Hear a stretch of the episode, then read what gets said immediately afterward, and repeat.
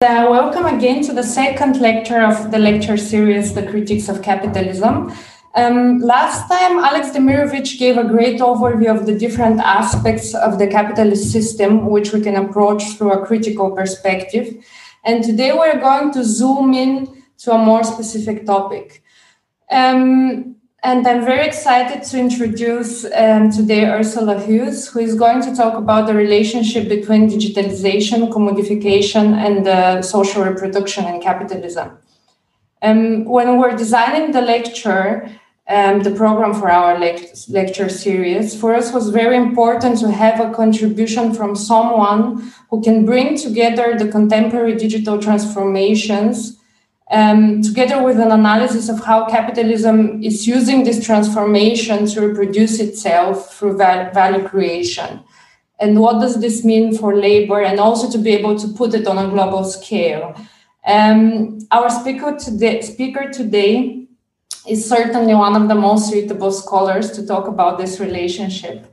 Um, in her work, Ursula Huws um, is um, for example, in the books Labor in Contemporary Capitalism, What Next, on, or in Labor in the Global Digital Economy, um, she's assessing the impacts of recent, recent technological, political, and socioeconomic changes on the world of work.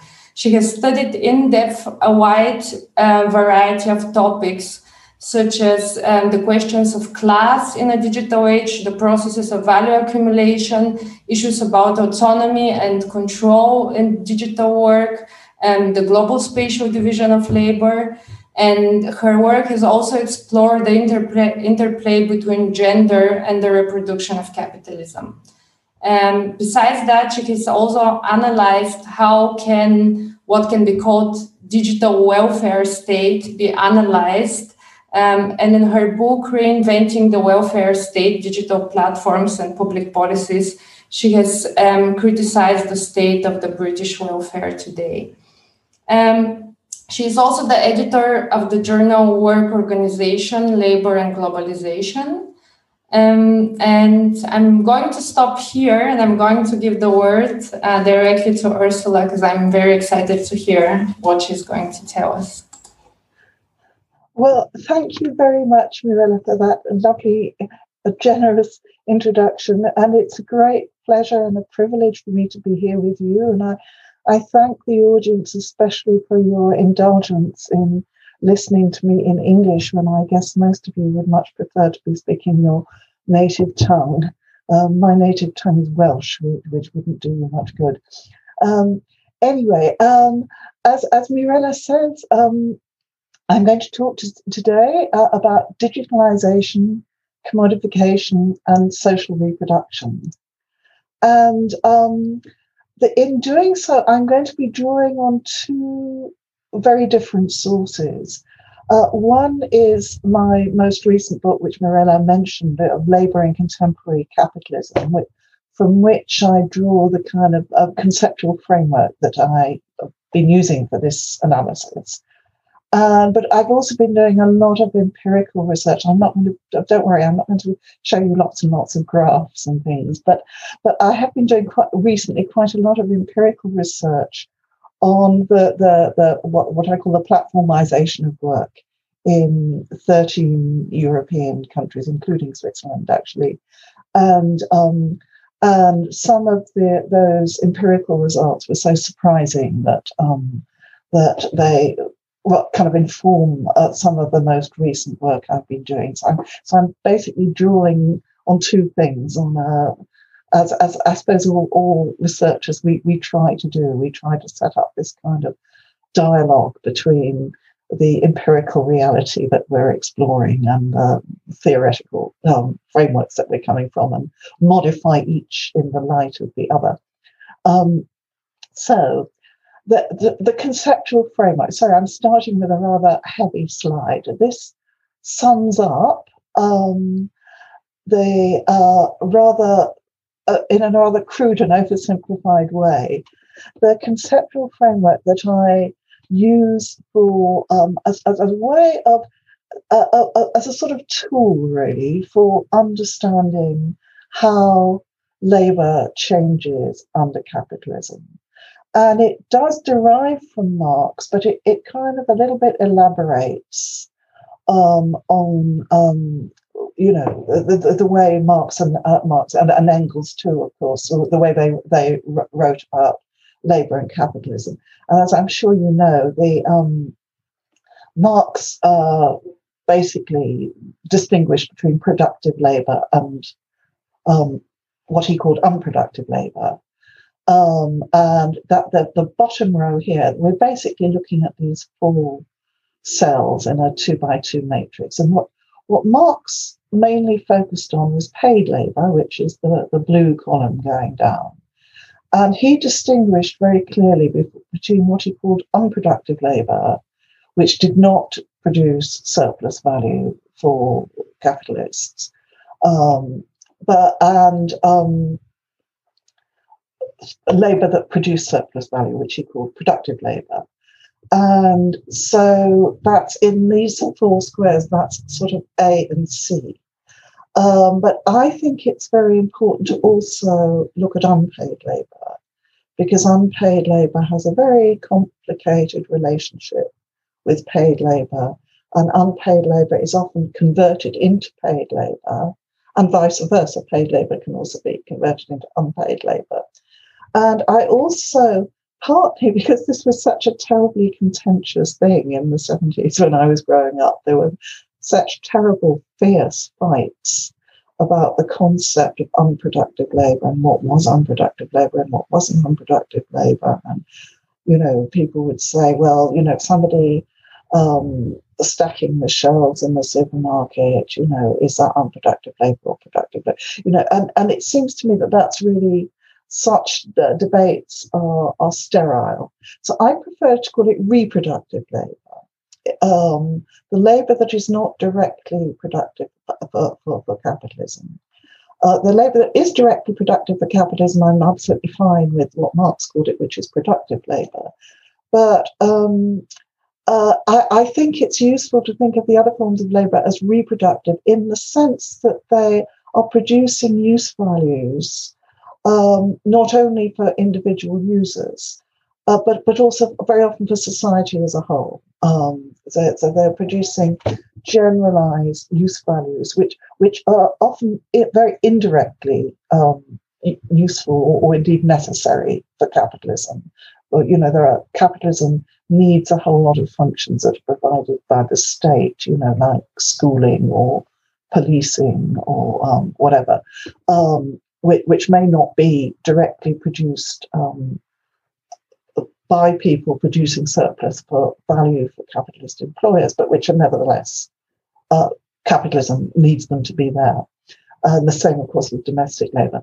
So, to talk you quickly through this um, this matrix, um, in the top right hand corner up here, B, what I call domestic and cultural labour, is all the labour that's been going on for centuries, you know, outside capitalism, which is carried out directly for use values without capitalism necessarily intervening at all. It includes childcare, household maintenance, cooking, feeding, growing vegetables, um, etc. But also cultural activities, you know, teaching children to, to speak and singing to them and um, self development, you know, learning things and so on.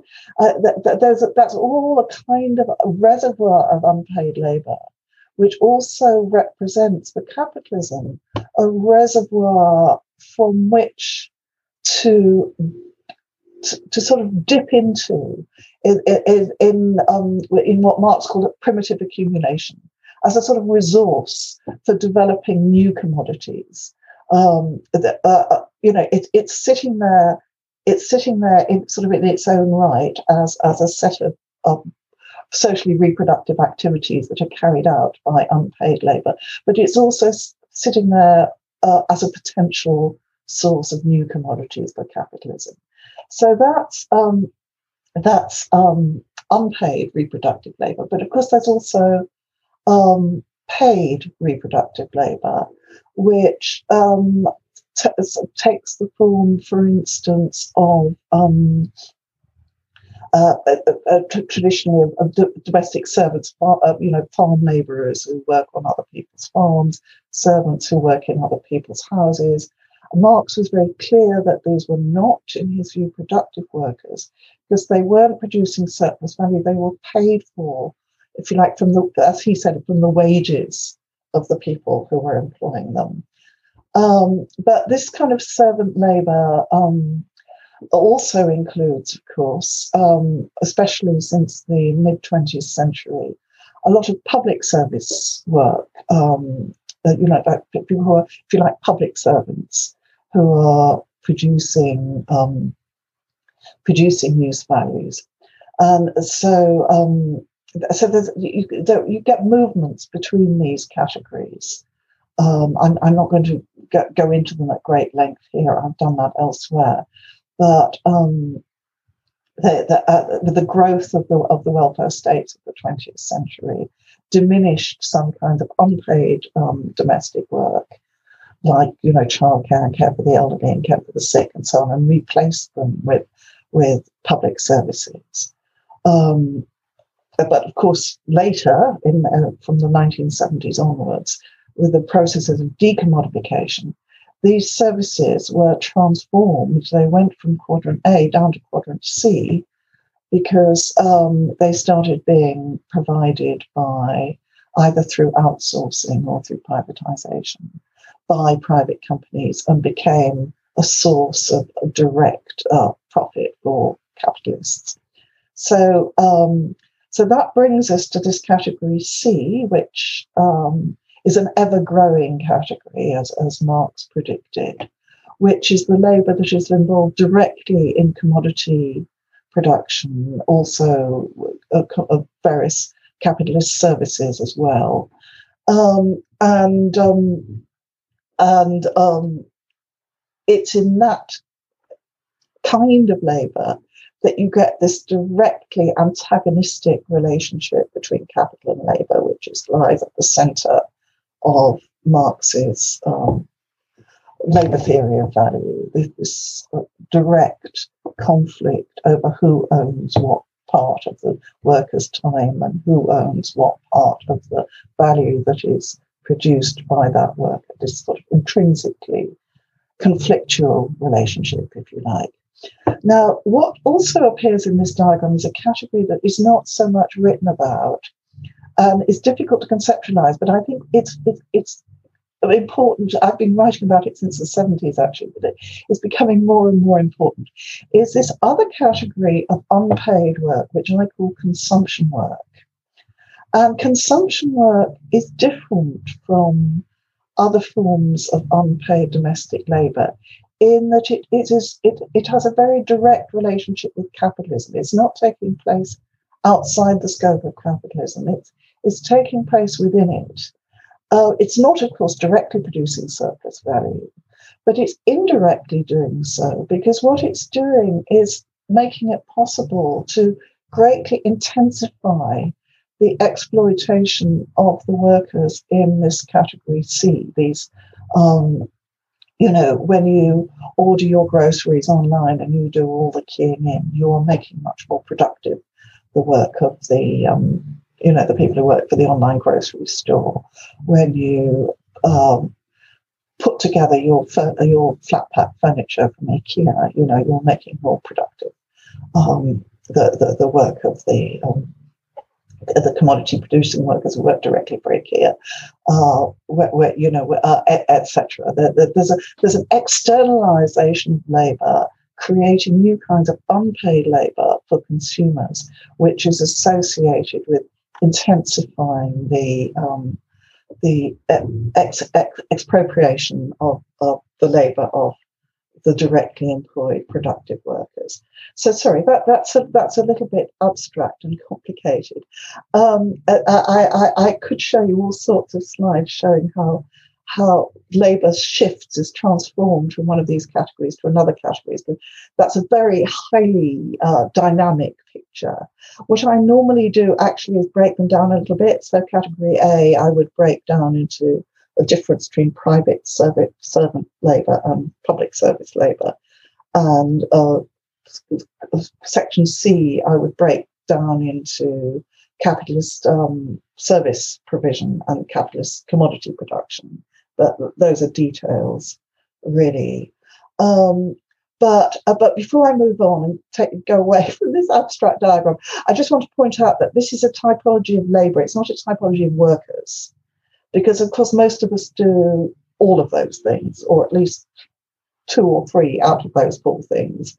Those kind of labour labour are going on simultaneously or consecutively in every worker's lives. We all do a bit of unpaid reproductive labour. We all do some consumption labour.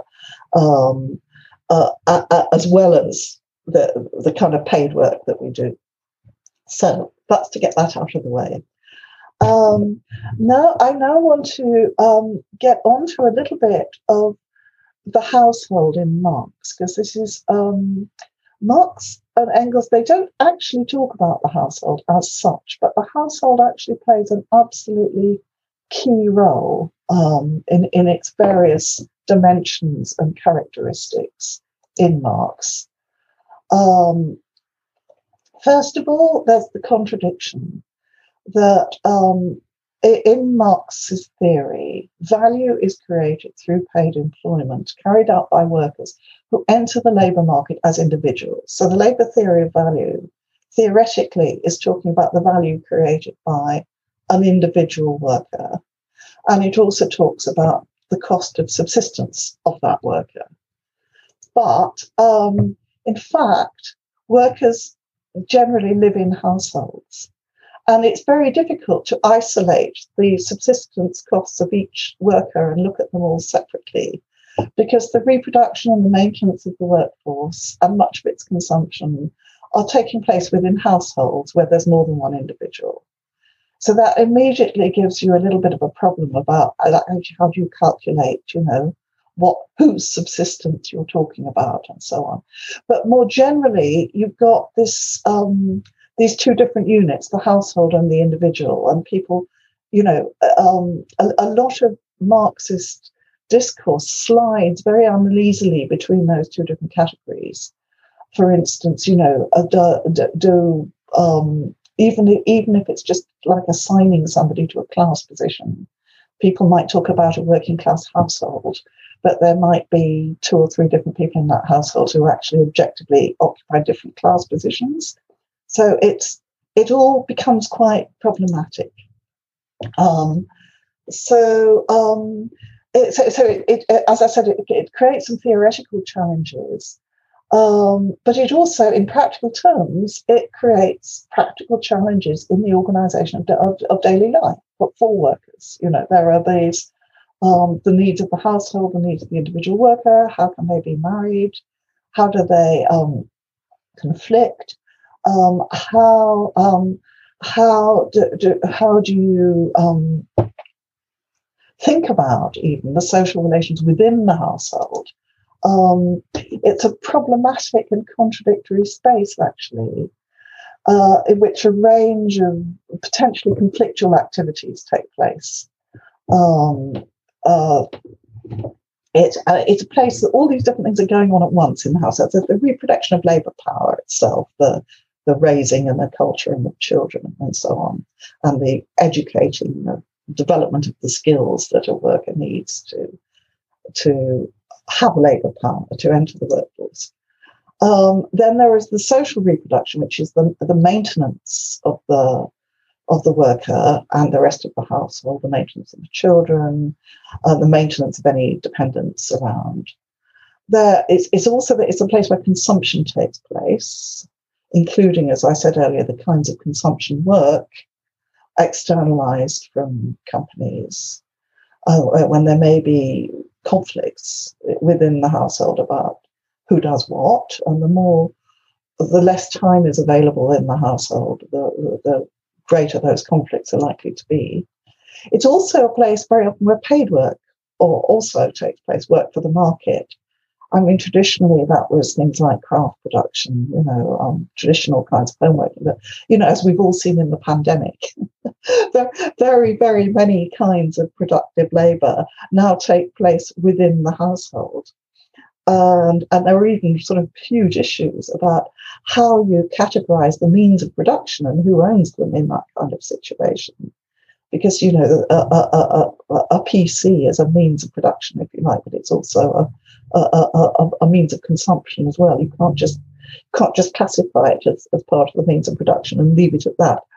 Um, and and it's also a place where um, employment takes place of other workers, the employment of social reproductive labour. Like people employ cleaners, they're babysitters, people who come and do household repairs, etc. So it's a place of employment um, in which the householders may be employers as well as employees.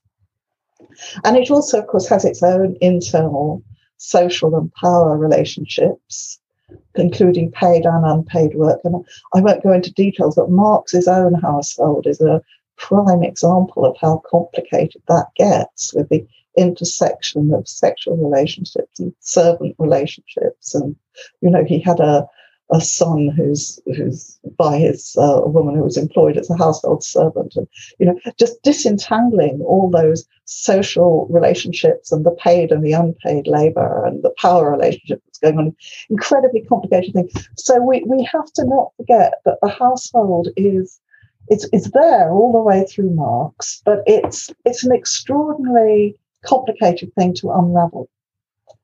Um, so um, feminists, generally speaking, going back to the first wave of feminist, feminism at the beginning of the 20th century, uh, people like oh, Alexandra Kollontai and um, Clara Zetkin and so on, they um, the, the, the, the, feminists have generally come to the conclusion that um, the, the, the reason that it, it, it's so difficult for women to be emancipated um, uh, to enter the labour market on the same basis as men or to be emancipated in other ways has to do with uh, the unpaid labour that they carry out in the home and the disproportionate share of that, which is done by women, the kind of problem of housework. And um, there are various um, sort of political solutions have been put forward for that. Um, none of them entirely satisfactory, well, none of them terribly successful up to now. The first uh, solution was kind of let's socialize it, create new public services to substitute paid labor for unpaid labor. Uh, in the beginning of the 20th century, that was like private laundries and uh, private restaurants uh, campaign for in the Soviet Union. And um, um, and more, more, recently, in the 20th century, women campaigned for childcare, for um, health services, and so on.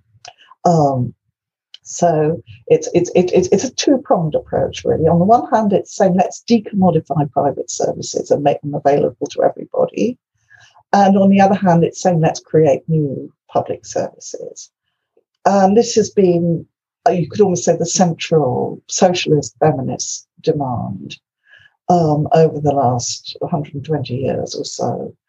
Um, but it hasn't been, you know, it, it, it hasn't always been successful. It's been, we spend an awful lot of time just trying to defend services that are being cut rather than trying to get new ones. A second strategy that was particularly popular with um, radical feminists in the 1970s and is, has come back in a new form and uh, in the, under the guise of the universal basic income is the idea that you sort of throw money at it. You just give everybody money um, to uh, help, you know, for, for which to, for, uh, to, to sort of resource um, uh, social reproductive labour so they can pay for it. But there, there are some problems with that. You know, are you just giving people money to buy it in the market? And if so, you know, is that um, contributing to further decommodification of public services? Um, are you um, are you if, if, in its formulation as wages for housework? You know, it's enormously problematic demand in the sense that you know like who you know what who pays it who's the employer who decides if the housework's been done or not um, uh, are, you, are you just entrenching the idea of, of the of the the housewife as the, as the kind of servant who looks after the home. Um, you know, it's, it's, it's, it's problematic in a whole lot of ways. I won't go into it.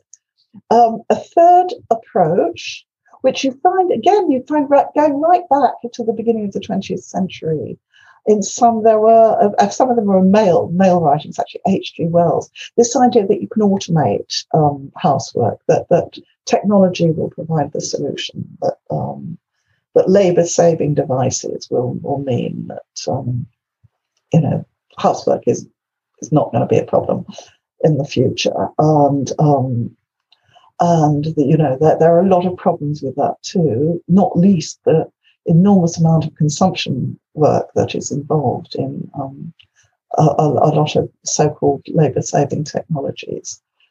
Um, another solution that's sometimes put forward is just the idea that you know, we all share it. It's like the hippie commune where everybody, you have these nice sort of androgynous communities where everybody shares all the unpaid labour equally, regardless of gender, um, which is a lovely idea. But um, in practice, there seem to be very few successful mechanisms pers- persuading people to do this en masse you know, it does happen, you know. and it, the more leisure you give people, you know, the more likely they are to move in this direction. But it's there's there's nothing inevitable about it, unfortunately. Um, uh, so, as, as, I said, each of these has proved um, problematic in a number of ways, and uh, and particularly, I think, in the the second wave feminists, the, the generation I'm part of, really, who in the 1970s, um, the generation of Marxist feminists. And I think, um, i include myself in this, I think we tended to be quite Eurocentric. Uh, we tended to assume that the Western nuclear family was the norm and to assume that the world, the sort of social democratic norms of the mid 20th century were going to progressively increase so that um, households would become more and more like each other, and that domestic servants and drawing on the labour of extended families like grandmothers and so on was something that would just die out. It would just naturally die out, and we didn't need to worry about it. We were moving towards um, a future um, where sort of everything would look like Sweden in 1965, you know, um, with this kind of idea of, of what progress that we were moving towards.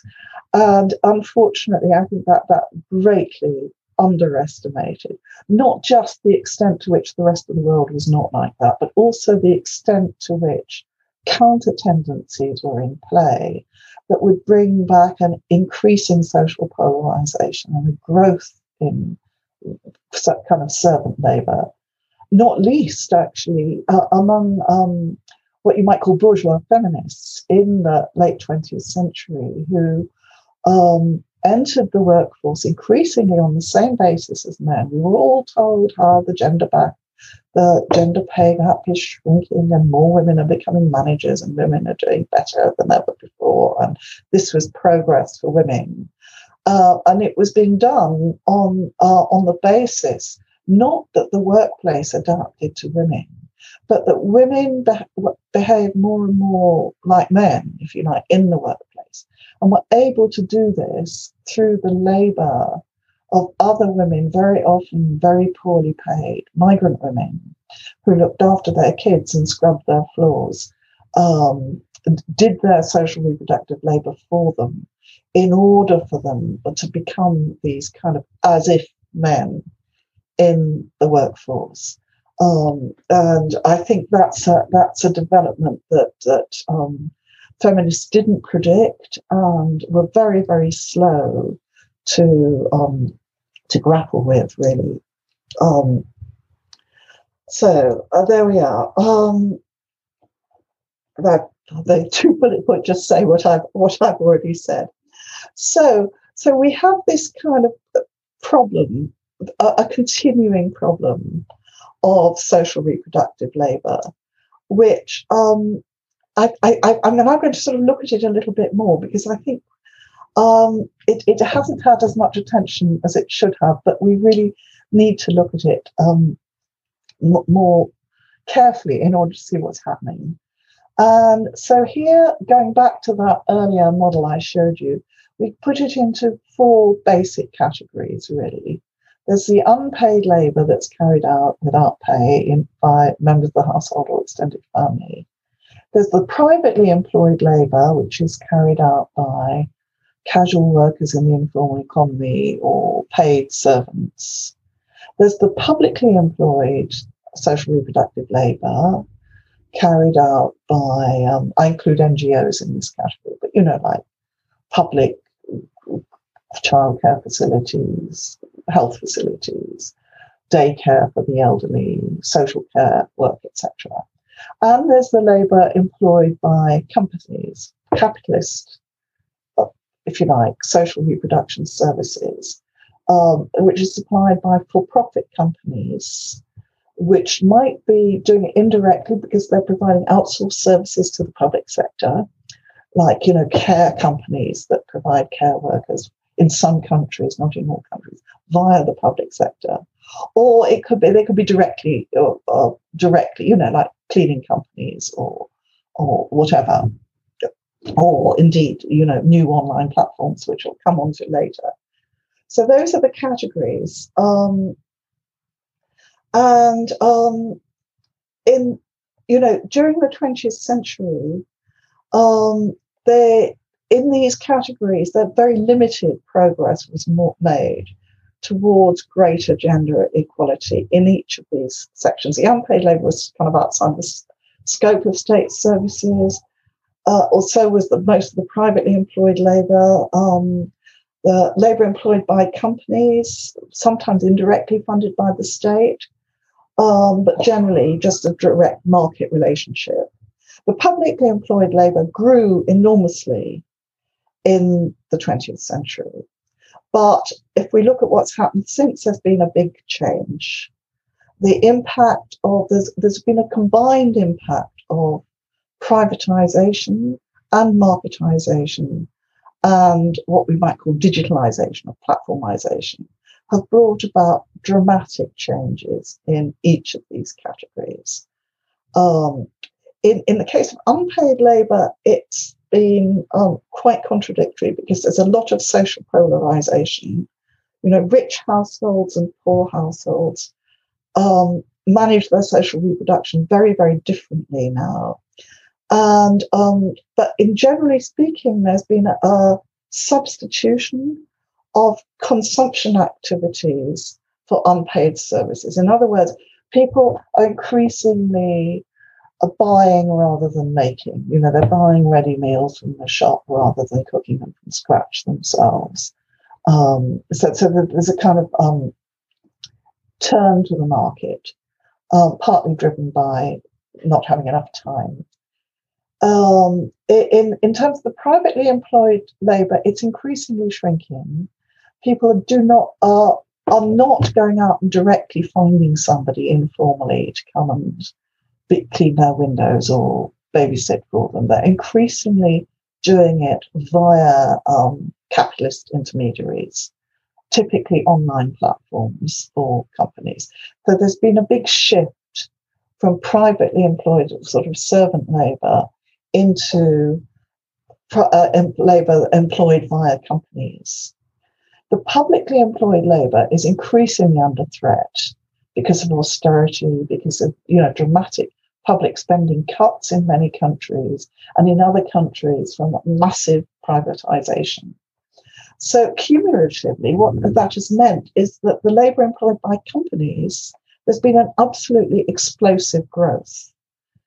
So, a, a much, much higher proportion of social reproductive labour is now directly employed via capitalist intermediary companies and subjected to capitalist forms of, of discipline, of time discipline and um, management, of algorithmic management, and so on.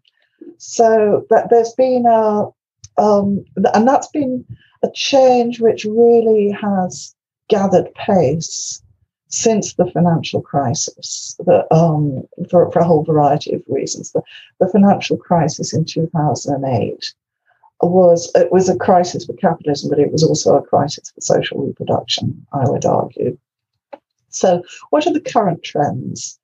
Um, the austerity pro- uh, policies have brought a major reduction in state provision in most countries.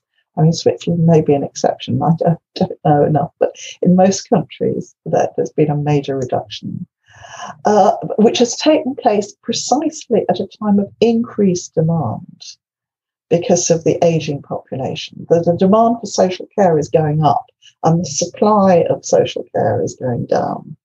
Um, there's also been a major growth in women's paid labour market participation um, because one effect of austerity has been to make um, to bring about a reduction in in the real the real value of the male wage, which has driven uh, increasing female labour market participation.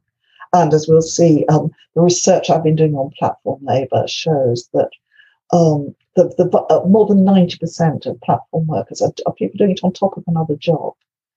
So people are actually increasing their working hours as a way of increasing household income. Um, and this is partly, as I said, because wages are falling, but it is also partly to do with the loss of the availability of credit. Because in the beginning of the 21st century, up until the financial crisis, in fact, what partly uh, triggered the financial crisis, there was a huge growth in credit. So uh, uh, uh, working class households were very much encouraged to, if they didn't have enough money at the end of the month, to put it on the credit card, and they were encouraged to take out mortgages and so on. And, and that credit um, suddenly suddenly came to an end um, during the financial crisis pushing a, a lot of these um, f- households into a kind of financial crisis where they didn't have credit, they had debts, they needed to earn more. And so that this um, crisis really hit um, households. And the result of that is a major time squeeze, a huge time squeeze on households. Um, people having to work more and more and, and having to do more and more unpaid reproductive labour because of the, the loss of the state services. It, looking more generally at the statistics on, um, you know, some people look at the statistics and say, um, oh, well, you know, you, you don't worry because the, the, the, gap between the number of hours that women do in household and the number of hours that men do is shrinking. So that kind of, that means that liberation is happening for women. It's no longer a problem. Well, the gap is certainly shrinking, but that, but it's the the in, the increase in the amount of time that men are doing is very very small. It's like it varies from country to country, but it's like about 20 minutes a week or something like that. Whereas the, the, but the time that women are doing is dramatically shrinking. But that's because they're, they're having to do so much more work outside the home and there are only so many hours in the day. Um, so uh, uh, uh, and of course, even in you know egalitarian Sweden, women still do more hours of housework than men do, especially uh, if you factor in care work. Um, women are doing much more than men are.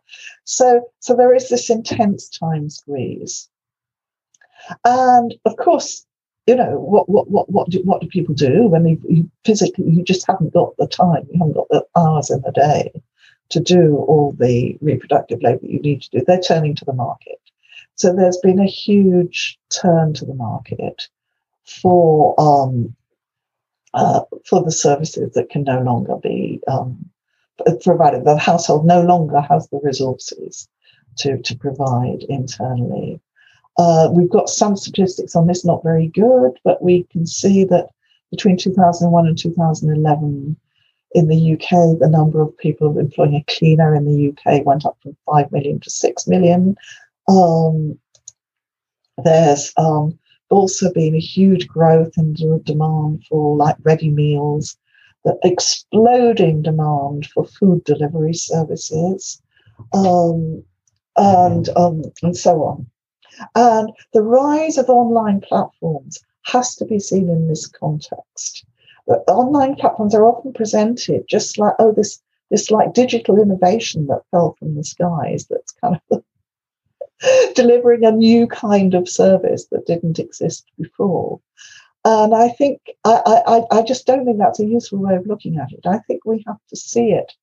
Uh, I mean, not all online platforms, because some online platforms are to do with other kinds of activities like, you know, um, information services and so on. But but the kind of online platforms that um, that are providing services um, that are managed online but delivered in real time and real space, you know, so I'm not talking about platforms like Upwork or uh, Fiverr or People Per Hour or Amazon Mechanical Turk or Cloud Clickwork or whatever, the online services. I'm talking here about the platforms that deliver services in real time and real place, which could be Foodora, Deliveroo, Uber, Bolt, um, uh, Helpling, um, Mila, I think you have Mila in Switzerland, don't you? It's a cleaning platform. Um, you know, the, the, the, basically platforms that are providing real, real services in real time and space. The, it seems to me that the, the only way to make sense of that is to see it as a commodification of social reproductive labour.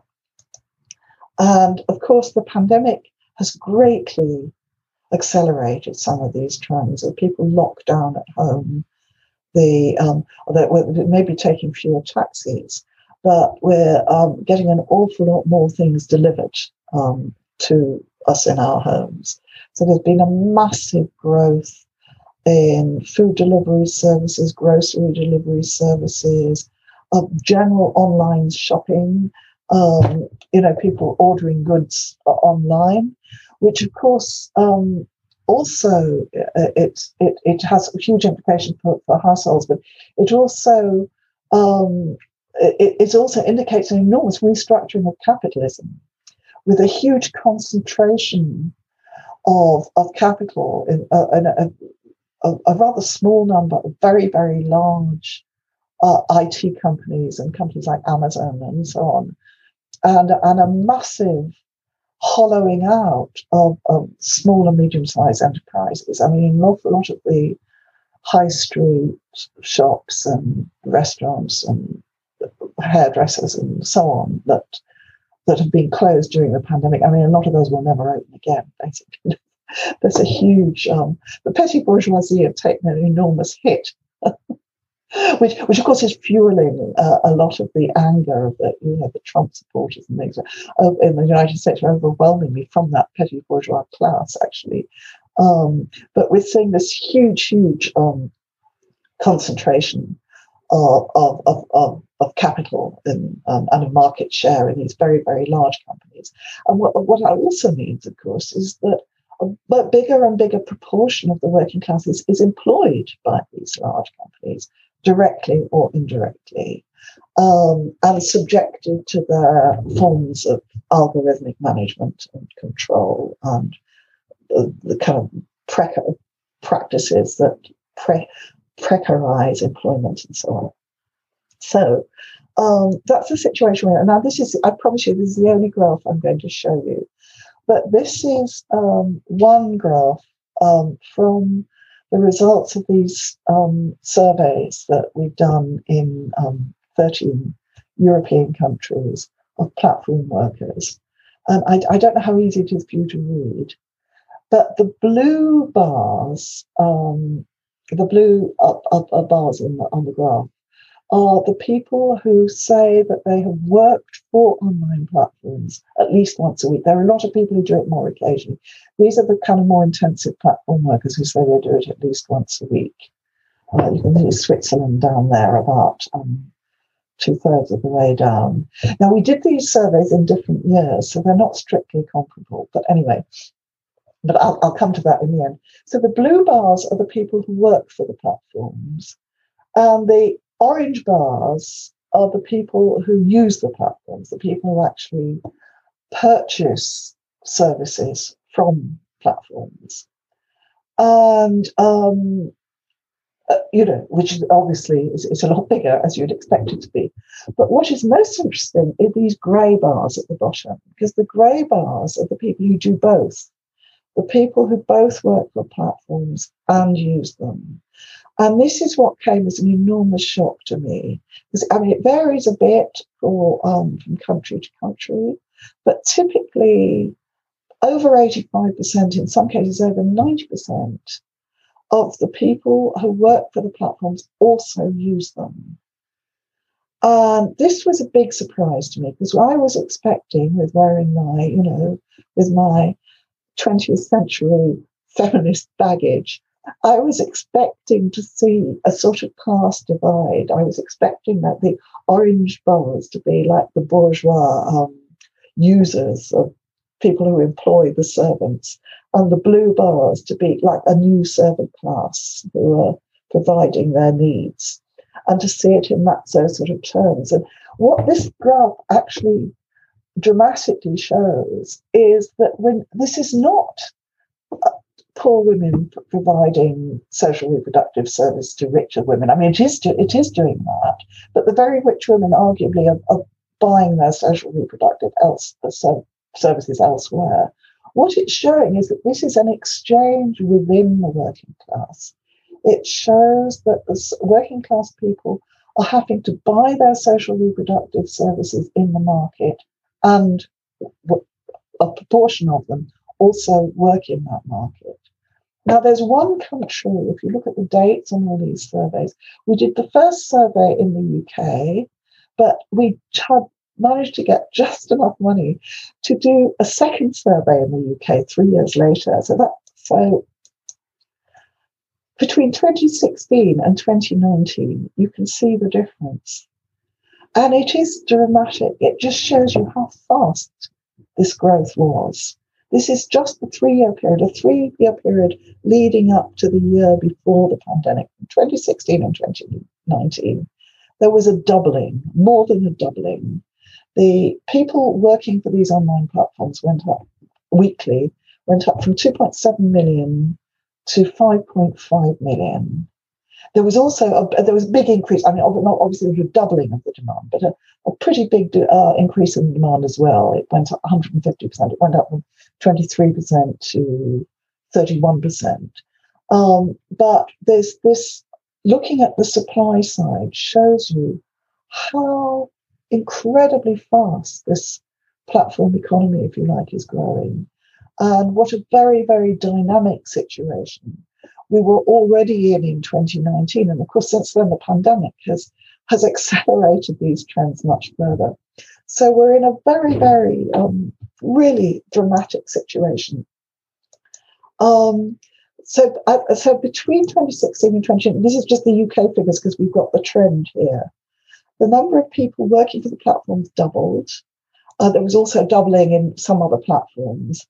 Um, uh, and we now have a point where 60%, over 60% of the UK adult population uses platform services. Uh, and, and wealthier households are a bit more likely to do it. But more than half of those earning in the bottom income bracket, more than half of those earning less than £20,000 a year, um, our platform customers. That's just to emphasize the point I made. Uh, I made earlier, so I won't repeat that. So, so here we have it. Here we have the, the sort of Ouroboros, you know, the, the, the snake that eats its tail, the vicious cycle of platform work, which is um, which is the reality that most working class households seem to be in right now that you the, you, you work you need extra income, so you work longer hours. That gives you less time available for housework. That forces you to buy household services in the market, but you need money to do that. Uh, that uh, anyway, that drives the growth of the platforms. Um, and with the growth of the platforms, the, the supply of low paid, precarious work grows. So if you're desperate for money, that's the easiest place to go to earn some money. So when the workers need more income again, they go to the platforms to get the extra income. And then they work the longer hours, and so the wheel goes round and round. So it seems to me politically, this is the vicious cycle that we need to break. And that's the end of my talk. And sorry if I've gone a bit over my time. Thank you. Thank you again very much for these um, interesting insights. Oliver, you want to start? Yeah. Um, thank you very much, Ursula. This was a really great presentation. Um, I, I, I'm wondering about your fourth category about labor or work as consumption. Um, I have some difficulties with this category. Just I'm I'm asking myself, is really the involvement of consumers in the production process or even in the distribution process, can we say that it is really labor? Um, because most anthropologists I read recently would say that isn't labor, it is some kind of practice. Uh, because labor is defined not as wage labor, but you should do it in a regular way. And it should have some kind of experience, some kind of physical, regular doing, and so on. And I, I think this kind of consumption isn't isn't labor. I'm I, I feel uneasy with this category. Uh, well, I, can, I think I can prove to you that it's labour because it's something that people are very happy to pay other people to do for them. There are online platforms in the United States where you, you can pay somebody to stand in a queue for you. Uh, there are other ones where you pay somebody to be in your house to take in the delivery. It's it, it, it, it, it seems it is always very difficult. All studies of all the feminist studies of household labour find it very difficult to decide what's labour and what isn't labour. For instance, there are a lot of activities that might be labour or might not be, like sex, for instance. You know, it can, mm-hmm. it can be a paid, it's something you do for fun. It can be something that you do unwillingly, or it can be something you do for money. Um, but it seems to me that if it takes up labour time that could otherwise be spent on something else, then it's uh, it, it, it, it's uh, it's legitimate to regard it as as, as labour as, as it is any other form of household labour. I think there's another problem of how you of, of the, the separating it off from um, from the other kinds of household labour. I mean, is it dif- different to be hanging on the phone trying to talk to a call centre for hours and hours? Um, is, uh, is that different in kind, you know, for uh, waiting for the food to cook? Um, but um, but I, but I think it's useful to separate them because they they show a different relation to capital, and from the point of view of the capitalist, it's very very clear. Capitalists spend huge amounts of money doing research on what activities they can persuade users to do in order to you know, they will calculate how many seconds they can shave off the time that they pay a call center worker by persuading the customers to key in their information prior to the call, etc., etc. And so, from the point of view of capitalists, it's very it's a very clear saving. Um, from the point of view, if you look at people who've got the choice whether to do it or not, it becomes very clear that people with money are very happy to pay somebody else to do it for them. So, but I, I, understand that it's a contentious category. You might choose to call it something different. I don't like terms like prosumption and so on, which I think are very um, conceptually confusing. But um, mm. but, there are, clearly are a lot of fuzzy areas here. No, just one further question. Um, I, I understand and I and I agree that it is a kind of appropriation by the companies, um, but would you say that to give to rate uh, to rate with a star on Amazon for a book or for a particular good, that this is a kind of labor as well? Um, um no, because that's a voluntary. That's a voluntary thing. You're, okay. you're, you're not obliged to do it. These mm -hmm. are things. It's conditional. You cannot. Okay. You cannot consume that product without. Putting in this labour. You can't fill your car up with, with, with petrol if there isn't a human being to do it for you. Your labour has replaced that human being, but if you want the petrol in your, in your car, mm-hmm. you have to pump it in because uh, because there's, there's no alternative to doing that labour. and it takes time and it takes effort and it smells horrible.